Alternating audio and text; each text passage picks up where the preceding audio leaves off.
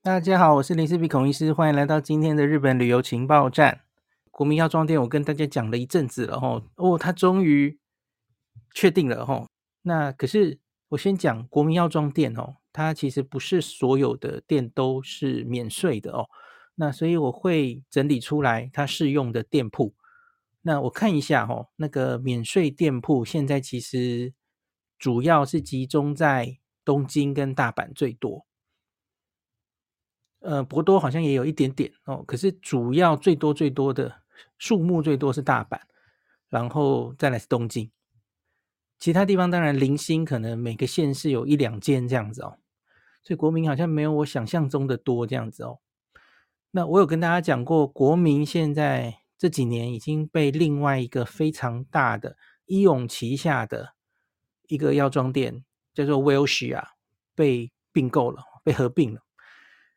那 Welcia 也有在考虑，就是也准备要抢这个外外国观光客的生意。可是 Welcia 这个公司看起来也很大，跟这个松本清差不多，所以我觉得他们可能要考虑很久，所以没有太期待会有很快的进展。倒是国民哦，他其实原本就有针对呃。主要应该是中国那边，中国大陆那边的一些网站有发优惠券，所以他们其实不是新手，那所以我倒不会太担心哦，因为他们不是完全无中生有，重新开始新的合作哈，并不是这样，所以他们都一直有中国那边的网站在发送，然后会刷条码，所以这个我倒还觉得还可以，不像今去年。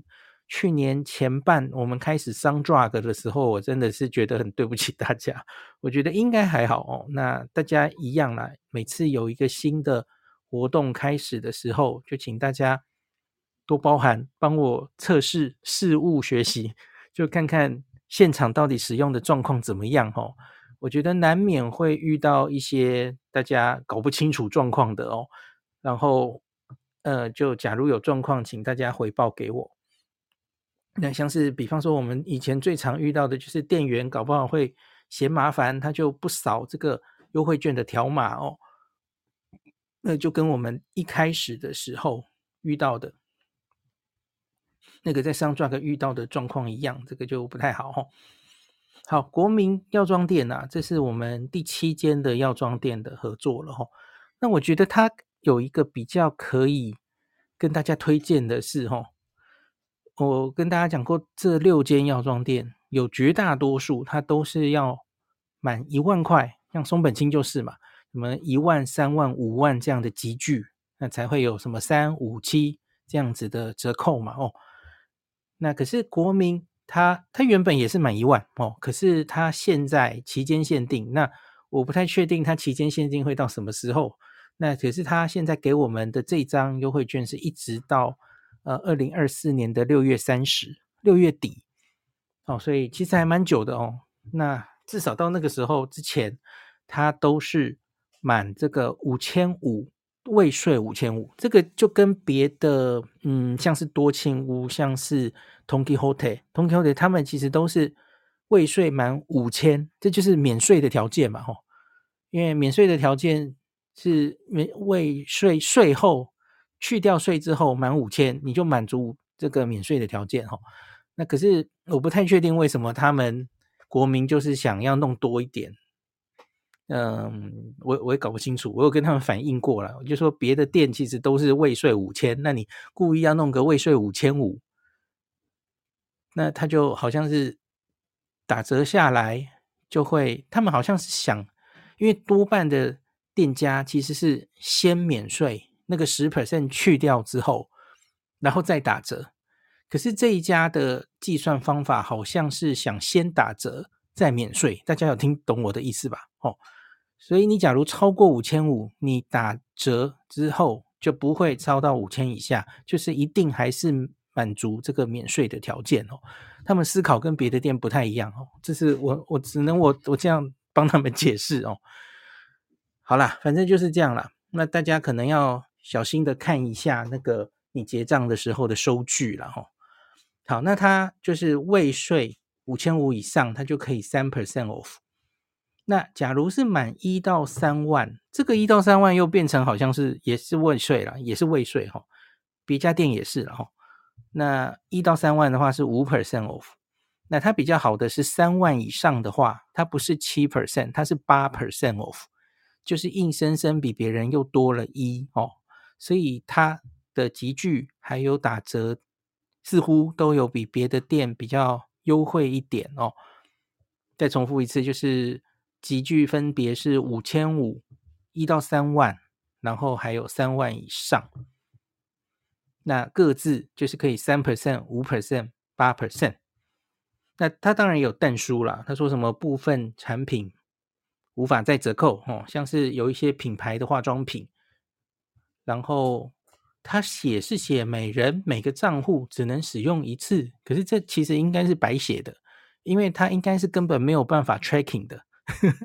你就是拿着这张，然后给他扫那个条码，又没有账户，我我就不太知道他为什么要这样写哦，不重要啦，反正我想你就算是要在同一间店，呃，使用一天内使用个两次以上，或是同一天在东京的不同家刷，我相信应该都没问题，因为这根本没有实名认证嘛哦。好，那。大概就这样，使用的方式应该都非常简单。反正你就是在这个下载这个 coupon 的呃图片档，然后在结账之前秀给他，然后让他刷条码就对了。这个大家应该都非常熟悉了哦。我会整理帮他整理一篇，就是有哪一些免税店适用，然后把大家比较常去的的一些嗯、热门景点。比较常会逛到的地方，那会整理，主要就是刚刚有说过是东京跟大阪为主哦。那只是很老实说的，以价钱来说，我我印象里啦，国民价钱好像还好。我我跟大家讲，我觉得那个 Welcia 的价钱很不错。当然，我这个样本数都非常少，因为这两家其实我不常走进去逛。那我会找几个。呃，特别的品相来比价之用嘛，吼，作为比价之用，特别像是合利他命嘛，特别像是易服止痛药等等的哦。那就我非常少的样本数，我觉得国民的价钱好像还好，没有特便宜。可是当然这不一定了吼，大家就遇到了自己看看哦。那威尔士啊我的印象就很好，因为我偶尔走进去，我都觉得它的。